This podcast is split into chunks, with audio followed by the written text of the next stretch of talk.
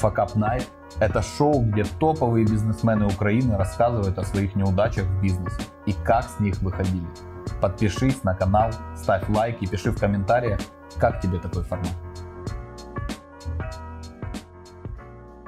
Здесь очень много громких слов было сказано, факап, dark и так далее. Это все новые слова, которые все любят э, использовать в обиходе и так далее.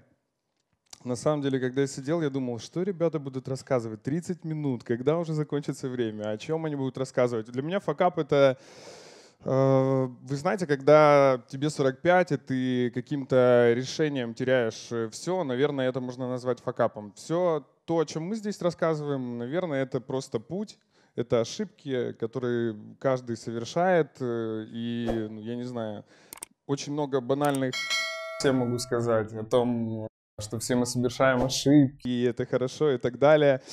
Я могу поделиться с вами очень многим, поэтому, может быть, э, самое последнее наше выступление, как оказалось, заключительное, мы можем немножко и поотвечать на ваши вопросы, но уже после того, как я кое-что расскажу. К примеру, первый мой факап был э, в студенческие годы, когда я заканчивал университет, я подрабатывал диджеем, и когда не умел сводить, я записал диджей-сет прямо э, на компьютере. И когда играл, я так сильно напился, если честно, что не смог свести один трек, и у меня в наушниках играет, и я стою в клубе «Аура», Помню этот день, как сейчас. Я запомнил очень хорошо. Заканчивается музыка, она у меня в наушниках играет, и я под воздействием алкоголя танцую, но музыка не играет. И я смотрю, что все смотрят на меня, и я запомнил это навсегда. Это был мой первый факап, и это было ужасно, если честно. Если говорить о... Там многие говорят, это ресторан, у которого нет ресторана, это онлайн-ресторан, Dark Kitchen. Это доставка суши к вам домой, это не Dark Kitchen, это целые цеха. И очень много было ситуаций сложных, связанных э, с людьми, с, с персоналом, с подбором персонала. Только что вы уже слышали очень интересную историю про Бразилию. И э, действительно персонал и команда — это самое важное, самое важное, все, что может быть в вашем бизнесе в любом направлении. И неважно, обучаешь ты людей, доставляешь ли ты суши или снимаешь интервью. Если у тебя нет э, крутой команды, на которую ты можешь положиться — Э, вряд ли что-то получится. Потому что за каждым великим человеком, там, неважно, Билл Гейтс это или Марк Цукерберг, э, стоит целая команда, которая тоже направляет, э, принимает решения в разных направлениях и так далее. У нас был интересный факап.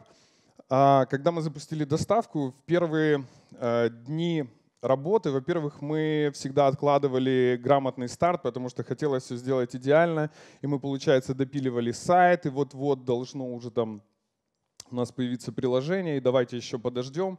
Все это время проходило с э, закупкой продуктов, и многие курьеры сидели, просто ждали, когда же мы все-таки стартанем. Мы никак не могли стартануть, и в конце концов рыба начинала пропадать, и ее очень много пропадало, и как-то мы стартанули. Наконец-то, потому что приняли решение, что стартовать нужно э, не знаю, в любое время, и мне кажется, это самым правильным решением. Я хочу, чтобы вы это запомнили. Может быть, кому-то кому это поможет. Даже если у вас там что-то до конца не готово, надо начать уже заниматься этим, и там уже все сложится. Вот эти вот все факапы, о которых мы сейчас с вами говорим, они, конечно, будут э, накапливаться для этого дня, для этих историй.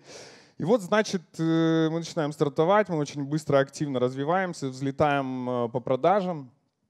Э, мы даже не смогли, в общем, осилить тот напор клиентов, который у нас был. изначально время доставки занимало 2-2.30, э, особенно в пятничные дни. Мы совершенно не понимали, когда прайм-тайм, когда люди э, начинают заказывать эм, роллы в обеденное время, или когда они едут с работы, может быть, как раз в 17.00. Это топ-менеджера, когда они уже заканчивают работу и там серфят интернет, грубо говоря.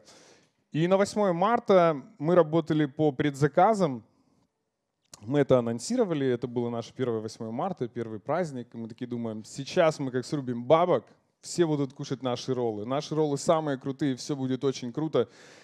И вечером, когда мы открыли CRM и увидели количество предзаказов, а количество предзаказов прилетело на следующий день уже вечером, и когда администратор, то есть никто этого не смотрел, никто этого не видел, и когда администратор с утра пришел на работу, у нас просто был такой кипиш, я вам передать не могу, потому что э, сейчас и во, во время карантина каждое 8 марта, неважно какое это 8 марта, э, люди очень эмоциональные, они становятся импульсивными. Если ты там опаздываешь на минуту, если ты еще не предупредил человека о том, что ты задерживаешься, он очень импульсивно реагирует на это все. И на 8 марта вот был именно такой настоящий жесткий факап, когда администраторы открыли CRM-ку, а там висят заказы, которые скопились за вчера на сегодня, и еще приходят заказы сейчас, и еще начинается э, прайм-тайм обеденный, заказывают крупные компании, чтобы поздравить своих женщин и так далее, и так далее, и так далее. И приходилось развозить э, я не знаю, мне самому приходилось развозить роллы, и я обзванивал каждого клиента. Я помню, я был в Лондоне, я забегал в эту будку, закрывался, звонил, говорю, здрасте, извините, у нас она, да какой здрасте, пошел ты нахрен, чувак, со своими роллами. Я говорю, простите, у нас такая ситуация, люди кидали трубки, я звонил, звонил со всех сим-карт, и я запомнил навсегда этот день, больше такой ошибки мы не повторяли. Но я не знаю, как себя обезопасить, если, э, я не знаю, у тебя стартап, неважно, в каком направлении ты работаешь, это все очень, эм, очень тонкая работа, и ты не можешь предвидеть все. И вот я рад, что выступал мой коллега, и он рассказал, что разные рынки, а, они все-таки, надо все, чтобы проходила адаптацию, скажем так. А, следующий факап был связанный с эм, компания Ninja Pizza. То есть еще буквально там 8 э, или 7 лет назад я участвовал в шоу, которое называется «Ревизор против шефа», и нас учил готовить Рам Нациканов. Буквально 30 мая мы уже с ним выступаем вместе на конференции в Одессе, а, но тогда он был моим учителем. И мы потратили очень много времени на то, чтобы обучиться мастерству рестораторства. Мы открывали рестораны в разных городах, плыли по Днепру, и финал был в Одессе. И э, именно тогда я хотел открыть ниндзя-бар. Я просто забегаю немножко назад, чтобы сказать, следующая ступень — это ниндзя-вок. И далее это ниндзя-пицца. И, в общем, мы пишем один подкаст. Я не помню, какой это был подкаст, это было какое-то интервью или узкий взгляд или что-то такое. И я рассказываю в интервью, что мы хотим открыть э, ниндзя пицца. У нас все аккаунты ниндзя суши official. Ninja Walk Official, и я только выпускаю это интервью, и приходит, у нас есть группа соучредителей в Телеграме, где мы решаем самые важные вопросы. Нам, нас там трое. И приходит скрин, э, где написано Ninja Pizza Official в Инстаграме. А, на аватарке чувак из карточного домика и написано, ну что, Алексей Костылев, ты готов купить этот аккаунт? Я думаю, блядь, просто это был настоящий факап. Я думаю, какого хрена? Я все продумывал наперед, всегда. И сайт, и домен, все у нас было. Но Инстаграм мы потеряли. Но после мы начали проводить маленький аудит рынка, и оказалось, что мы назвали уже бренд Ninja Hut Pizza. Почему Ninja Hut? Потому что Hut — это помещение, в котором готовят еду. Неважно, это пицца, у нас будут и пиццы, и бургеры, и такос. Э, да, и я уже зарегистрировал заранее, в общем, этот Инстаграм. Все надо было делать заранее, на самом деле, продумывать, и очень важна логистика, аудит, Здесь очень много составляющих, которые решают, э, в общем, главные вопросы. Я вам сейчас расскажу. Значит, смотрите, мы уже работали год, и эм, мы пошли другим путем. Нам очень много специалистов предлагали какие-то интеграции, 1С, там, CRM и так далее, и так далее, и так далее, и так далее. Мы пошли своим путем. Я когда-то Работал креативным директором в компании It's Agency. Мы занимались разработками фирменных стилей, сайтов, приложений и так далее, и так далее. Делали даже номерки э, клубу «Царский». Э, мы, я придумал логотип э, ресторана «Альмондо», за который, кстати, так и не рассчитались. Очень много было таких историй. И после, я уже даже забыл, что я вам хотел рассказать про факап. В общем, а, про сайт, да. И мы написали свою CRM-ку, мы написали сначала один сайт, потом приложение, а потом мы это все начали соединять. И если говорить э, обычными словами, простыми, в один прекрасный момент, когда мы обновляли базу данных, все слетело вообще полностью. Вот все, кто регистрировался, они больше не смогли зайти под своим аккаунтом, и это для меня был самый просто худший день на планете. я даже вам не могу передать, насколько я просто весь побагровел, когда увидел, э, люди просто начали в поддержку писать, ну, по 100 человек там, я не знаю, в час точно. И они говорят, какого хрена, вот, вот, вот мой email, вот мой телефон, почему я не могу зайти? И всем нужно было отвечать. Я уже сам сидел там, отвечал им. И потом мы все-таки это все смогли восстановить путем э, рассылок романа. То есть мы отправляли людям какие-то сообщения, месседжи, уведомления и говорили о том, что у нас теперь новая база данных и так далее, и так далее. Я вам могу рассказать много историй. Как-то нас шантажировал чувак с ником Warcraft 3. И он э, писал мне в телегу и писал типа, э, привет, прямо сейчас э, все сайты ниндзя суши лягут, и я хочу 30 тысяч долларов. Я говорю, все, чувак, заблокировать. Все, говорю, давай. Звоню Роме, говорю, мне какой-то чувак звонил, он мне угрожает, говорит, там, он говорит, да нет, все нормально, все себя ведет хорошо. Через пять минут перезвонит и говорит, слушай, тут какая-то странная штука происходит. Я такой, так, разблокировать. Я говорю, я говорю, привет, говорю, что там происходит. И, ну, все-таки мы справились с этим напором, там какие-то токены, в общем, это не важно все. Но каждый раз появляется какой-то человек, который хочет, э, не знаю, что-то сделать с твоей компанией, как-то на тебе нажиться и так далее. Если говорить о каких-то факапах, самые простые факапы это когда э, курьеры доставляют э, суши просто забирают последние деньги, которые они должны получить и сдать э, на смене, и уходят. То есть, и все. То есть он был, и его просто нету. Ты, ты говоришь, чувак, ты где? Он говорит, я уже больше не работаю здесь. И бросает трубку. Хотя первый раз, когда он так сделал, денег в кассе, его зарплаты было больше, чем он забрал. То есть это тоже такой... Э, да, его факап уже с его стороны. Могу рассказать про факап конкурентов, как мне кажется, я не буду называть бренды, но когда было 8 марта недавно или 14 февраля, это очень большой наплыв клиентов, и действительно для людей это очень весомый праздник. А, кто-то только что познакомился, кто-то сейчас там просто на седьмом небе от своих отношений, и этот день, он действительно очень крутой, и я уважаю все праздники, все традиции, и знаю, насколько это важно. И бывало, бывало, конечно, капец, я вам скажу, если честно.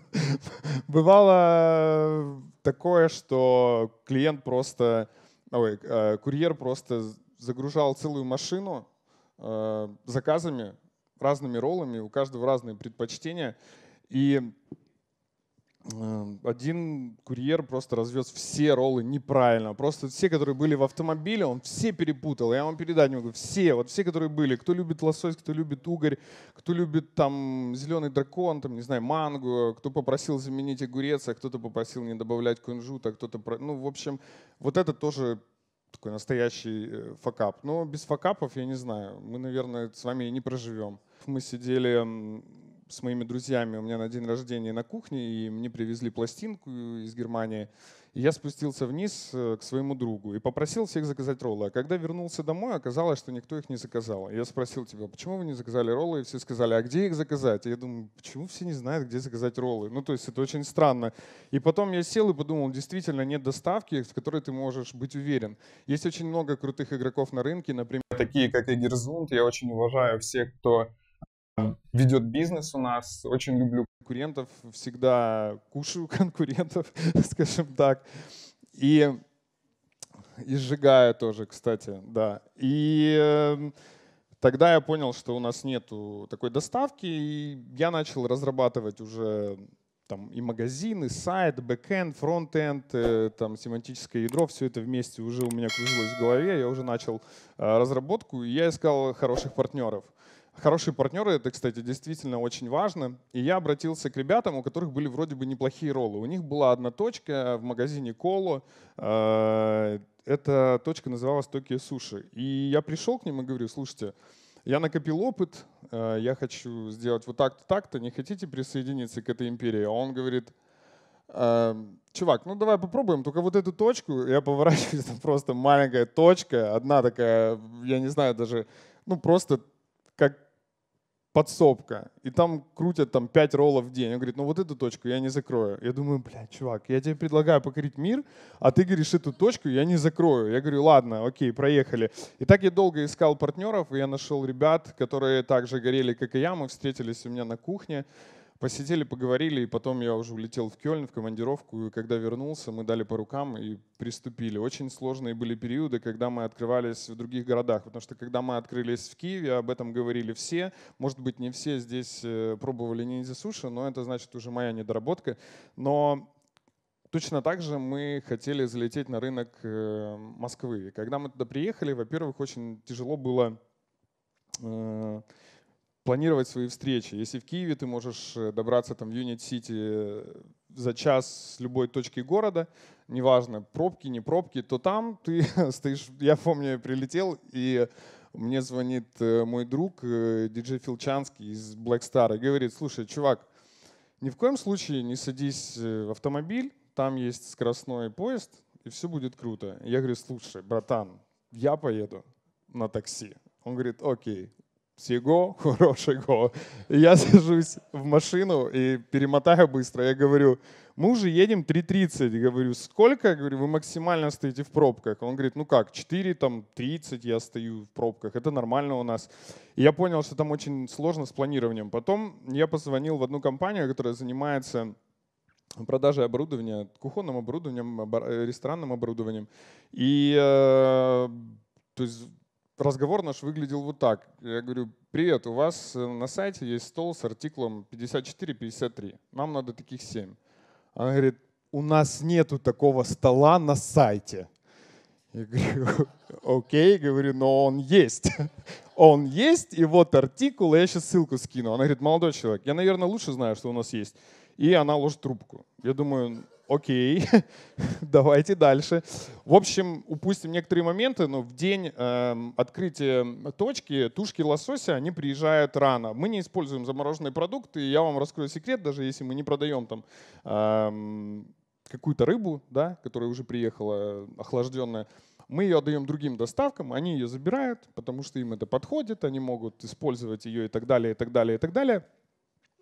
И мы договорились в Москве с поставщиками, о том, что завтра в 10 часов утра привезут рыбу. В общем, до 16.00 рыбы просто не пахло, и мы уже работали. Ну, то есть просто не было рыбы, и никто нам не собирался ее вести. Хотя любой предприниматель, когда начинает этот путь, он э, находит сразу несколько поставщиков, которые помогут в случае чего э, с товаром, сырьем и так далее. Но в Москве этого не получилось. После этого, когда к нам на работу очень много пришло э, сушистов, они очень все переживали в Москве, что им не заплатят.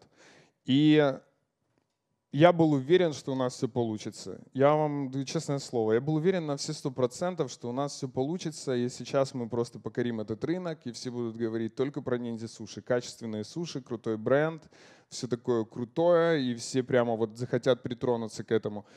Но получилось так, что все притронулись к нам, но там каждую неделю минус 3 тысячи долларов, минус 4. У нас в Москве есть партнеры, и у него должны были быть деньги. Но их почему-то не было. Как-то банк заблокировал ему там какие-то средства, и он не мог их вывести, а работать нужно было, и нужно было платить зарплату. И я помню, я даже звоню папе, у нас была такая квартира, а, где-то там, за Садовым кольцом, где-то очень далеко. Очень-очень далеко, там в центр надо было ехать как-то на поезде вообще. На поезде до метро, а потом на метро ты уже подъезжал куда-то.